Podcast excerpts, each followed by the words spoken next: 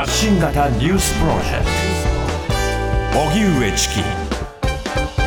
セッション。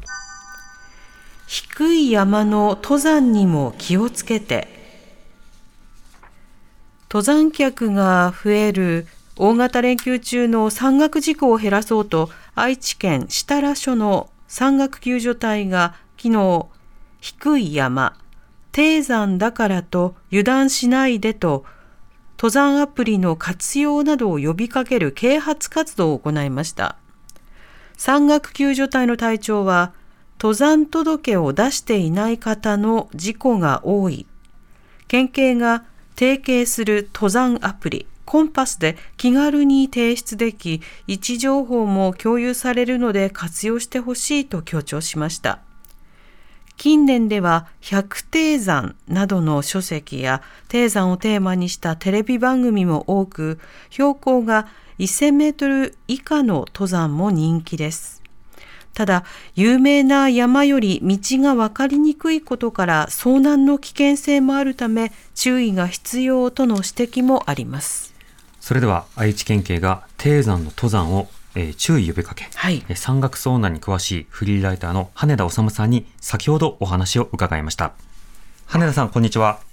はいこんにちは。さて今回愛知県警が低山の登山について注意を呼びかけるということですけれどもそもそも低い山と書いて低山こう呼ばれる山というのはどれぐらいの高さのものを指すんでしょうか？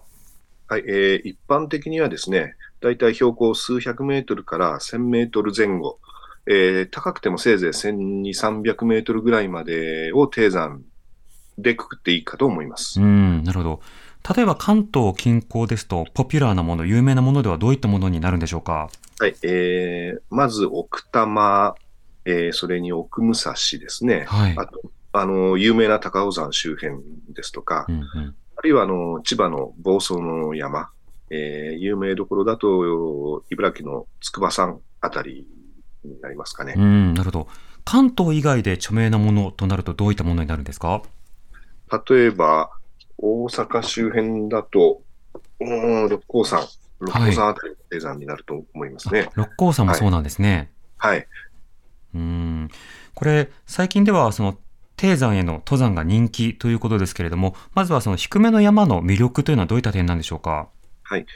えー、まずあの、低山の人気が高まっているのは、やっぱりコロナの影響があって、はい、えー、不要不急の外出を控えるですとか、えー、県をまたいだ移動はしないっていうことで、あの身近なあレジャーを楽しむということで、えー、低山人気があ燃え上がっているような感じなんですけども、うん、えー、魅力はまず、歩行時間が短くて済むと。えー、えー、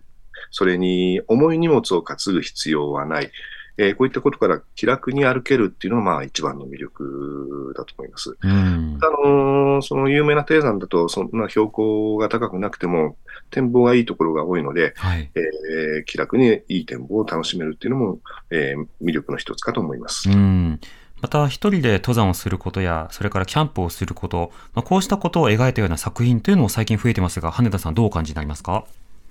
そうですね。まあ、あのー、とっかかりとしては、えー、いいんじゃないかと思います。そういうのを見てですね、うん、えー、興味をもら興味を持ってもらって、えー、どんどん自然の中とか山に来て、えー、いただくのは、まあ、底辺が広がっていいんじゃないかという気がしてます。うん、裾野が広がっていくということですね。はいはい、一方で、今回呼びかけもありましたが、低山に登る上で注意すべき点というのはどういったものなんでしょうか？えー、今言った魅力ですね、えー、歩行時間が短いですとか、えー、気楽に歩けるといったことがですね、逆に、えーえー、デメリットとなってですね、うん、甘くってしまう、油断してしまう傾向が多分に、えー、見られると思います。うん、えー、例えば、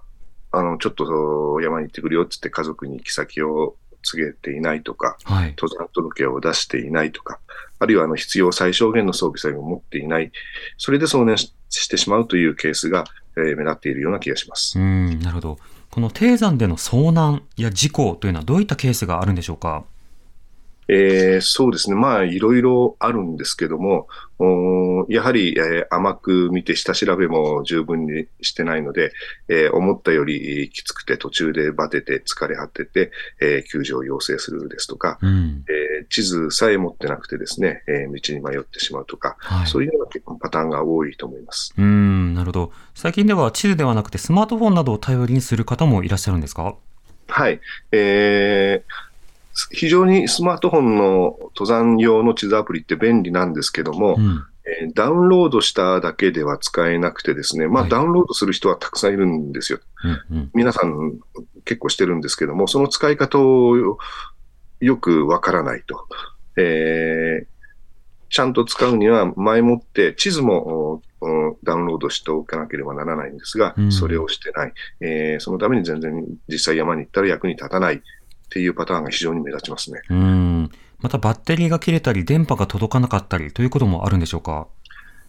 えー、っと、電波が届かなくても、地図アプリは使えます。うん、えー、GPS が作動してますんで、えー、例えば機内ボードにして、バッテリーを省略、えー、と節約しながら使えるっていう使い方も可能なんで、あの電波云々はあんまり関係ないですね。うんなるほど。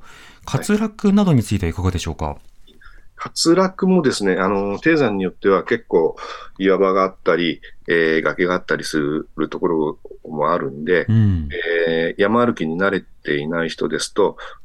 石につまずいたり、えー、ちょっとスリスリップしてしまったりという事故も起きています、実際に。はい。うんこれ、山登りの危険性というと、冬を思い浮かべる方もいらっしゃると思うんですが、このゴールデンウィークなど、この季節のあのリスクであるとか、特徴というのはいかがでしょうか？そうですね、あの特に低山の場合ですと、えー、標高が低いので、えー、林業関係の人ですとか、測量関係の人たちの作業道が、えー、登山道と混じって入り組んでることが多いので、はい、そういう道に入っていってしまうと。それで道に迷ってしまうというケースが、えー、非常に多いかと思います。うん、なので、あのしっかり地図なり地図アプリを見てですね、えー、方向を定める、自分のたどるべきルートをたどるっていうことが必要になってくると思います。うんまた山によってはあの多くの方で賑わうという場所もあるかと思いますが、こちらはいかがでしょうか？はいそうですね。まあ、あの、そういうところだと、遭難のリスクは少ないんですけども、例えば高尾山なんかだと上の方に、えー、ビアホールがあって、そこであの、しこたま酒を飲んで酔っ払って、えー、下山するときに、えー、転んで、えー、救助を要請するといったケースも結構あるようですね。うんなるほど。まあ、そうした点注意した上で、あの、様々な登山を計画してほしいと思いますが、羽田さんご自身は最近注目している低山、それからあのお気に入りの低山などはあるんでしょうか？そうですね。えー、っと、いいなと思うのは、やっぱり先ほど言った房総の千葉の山ですとか、うん、あとは三浦半島の山、それから伊豆半島から静岡にかけての海岸べりの山なんかは、えー、海が見えて、えー、気楽に歩けて、えー、今の時期気持ちもいいので、えー、いいんじゃないかと思います。あとは、あのー、県によってはですね、例えば栃木百名山とか、その県ごとに、えー、低山のおすすめの低山ををピックアップしているところもあるんで、えー、そういうのをネットで調べて登るのもいいんじゃないかと思いますね。また、その気をつけて登りたい、ちゃんと計画したいという方は、例えばどういった仕方でその情報というものを収集すればいいんでしょうか？そうですね。基本は、やはりその地図ですね、地形図とか登山地図とかを見て、えー、自分のたどるルートを実際に机上登山でなぞってみると。で、その上で、えー、ネットに参考記録なんかがたくさんアップされているので、うん、えー、それを参考にすると。ただ、そういうのは、あの、主観が入っていることが多いので、100%のみにせずですね、あくまで参考程度にとどめる。えー、もっと正確を期したいんだったら、ガイドブックなどを見るとった作業が必要になってくるかと思います。うん。そうした上でしっかりと計画とそして装備の準備をしてほしいということになるわけですか？そうですね。はい。あと一つ装備について言うとですね、はい、えー、低山で日帰りだからといってヘッドランプを持っていかない人が多いんですけども、例えば、あのー、ちょっと道に迷ったり、えーー、ランチタイムを長く取りすぎたりしてですね、えー、下山が遅れて、日没間際になってしまう。そうするともうあのヘッドランプがないと真っ暗になって行動できなくなってしまって救助を要請するというケースも非常に多いので、うん、日帰り登山であってもヘッドランプは持っていってほしいと思います。うん、なるほど。わかりました。羽根さん、ありがとうございました。はい、どうもありがとうございました。愛知県警が低山の登山について注意を呼びかけ、山岳遭難に詳しいフリーライターの羽田治さんにお話を伺いました。TBS Radio 発信型ニュースプロジェクト。セッション